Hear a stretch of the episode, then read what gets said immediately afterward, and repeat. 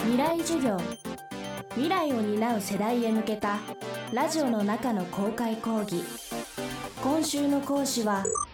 性教育 YouTuber のしおりーぬです。未来授業今週は社会の中で生き抜くための性教育というテーマでお話しします。未来授業。この番組は暮らしをもっと楽しく快適に川口義賢がお送りします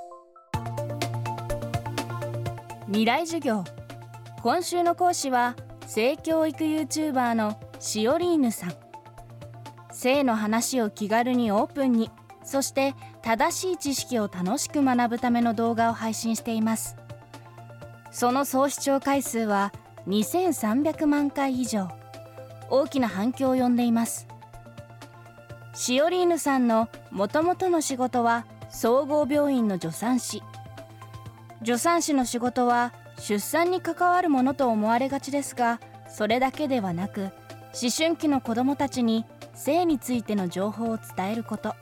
更年期の女性の体の変化に伴うサポートなど女性の生涯に寄り添う仕事でもあります。その中でシオリーヌさんが社会の中で生き抜くために最も重要だと感じたものの一つが性教育でした。予期しないタイミングでの妊娠に戸惑う女性たち。未来授業1時間目。テーマはコロナ禍で増加する10代の性の不安。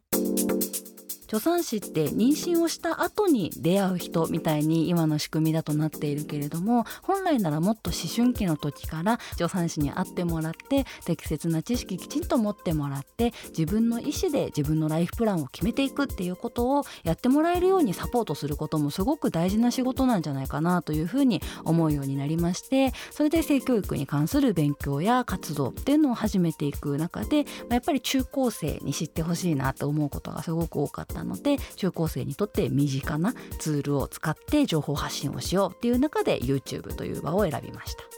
そもそも今学校教育の中で妊娠っていうのがどういう条件が揃った時に起こる現象ですよっていうのもきちんと教わっていなかったりするしまあ避妊をしようって言ったらなんとなくコンドームをつけるぐらいはちょっと知ってたりもするんですけどじゃどうしてコンドームをつけることが避妊になるのかっていう仕組みが分かっていなかったりだとかそれこそ最初から最後までつけなきゃいけないんだとかそういうこう基本的なつけ方っていうのをそもそも知らないっていう方もいらっしゃゃったりするので、まあ、それがこう適切な避妊行動が取れなくって予期しないタイミングでの妊娠につながるっていうことは起こっているのかなと思いますね。特にコロナ禍では若年層の妊娠不安に関する相談が急増し改めて10代の性教育の大切さが浮き彫りになりましたやっぱりあの子どもたちの生活が大きく変わってで学校はお休みなのに親御さんたちは仕事に行かなきゃならないみたいな生活環境があるとやっぱりその中であの不安な気持ちもあったりストレスも溜まったりというところでパートナーと会いたいなと思ったりとか、まあ、そこでパートナーと2人で過ごす時間が増えたりとかっていうその若い世代の方たちの生活の変化っていうのは大きくあったと思うので、まあ、それに関して、まあ、不安に思ったことを相談してくれたのは良かったなと思いますし、まあ、でもやっぱりそこで適切な避妊っていうのはこういうふうにするんだっていうふうにやっぱりなかなか自分たちで判断するって難しくってその情報がきちんと行き届いてないんだなっていうことが、まあ、このコロナの状況を経て改めて表に出たというか私たちはずっと問題視してきたところで子どもたちに本当に必要な情報が届いてないよっていうことはずっと問題視して発信してきたところではあるんですけど、まあ、それにようやくこのコロナの現状が重なって他の皆さんも気づいてくれくれたというかあここが問題なんだってようやくこう言ってくれたようなイメージが私としてはあるのでなんかこう性教育をしてる人たちからするとやっと分かってくれたっていう感じの状況かなと思ってます。自然に学ぶだろうと放置された結果間違った知識が広がり10代の女性たちにさらなる混乱が生じています。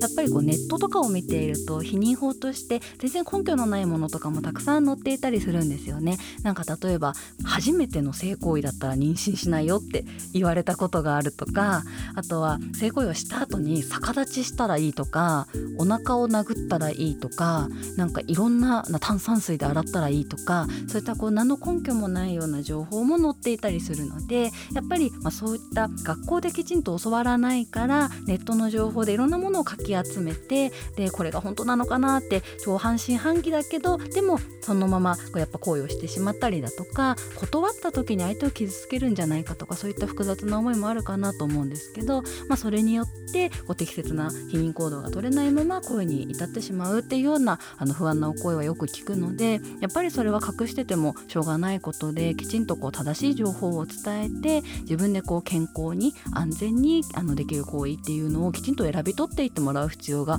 あるよなっていうことは思ってます。で私の動画を見てくれるあの視聴者さんからの声とかを見ていてもやっぱりこれを学校で聞きたかったとかあなんかオブラートに包まれていた部分の話ってこれだったんだねとか本当のことがようやく聞けたっていうようなリアクションすごくたくさん届くんですよね。やっぱ大人が濁そうとしてるのって子どもたち気がついているし真摯に向き合ってくれてきちんと本当のところを教えてくれたっていうことって大人に対する安心感にもつながっていったりするんじゃないかなと思うのでやっぱりなんか自然に学ぶでしょうっていうふうにはぐらかすのではなくってきちんと本当のところを伝えていきたいなと思ってます。未来授業。今週の講師は性教育 YouTuber のしおりーぬさん。テーマはコロナ禍で増加する10代の性の不安でした。未来授業。明日もしおりーぬさんの授業をお届けします。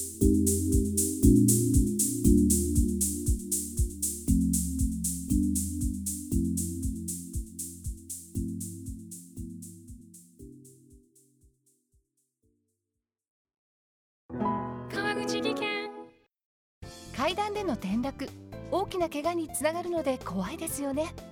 足元の見分けにくい階段でもコントラストでくっきり白いスベラーズが登場しました。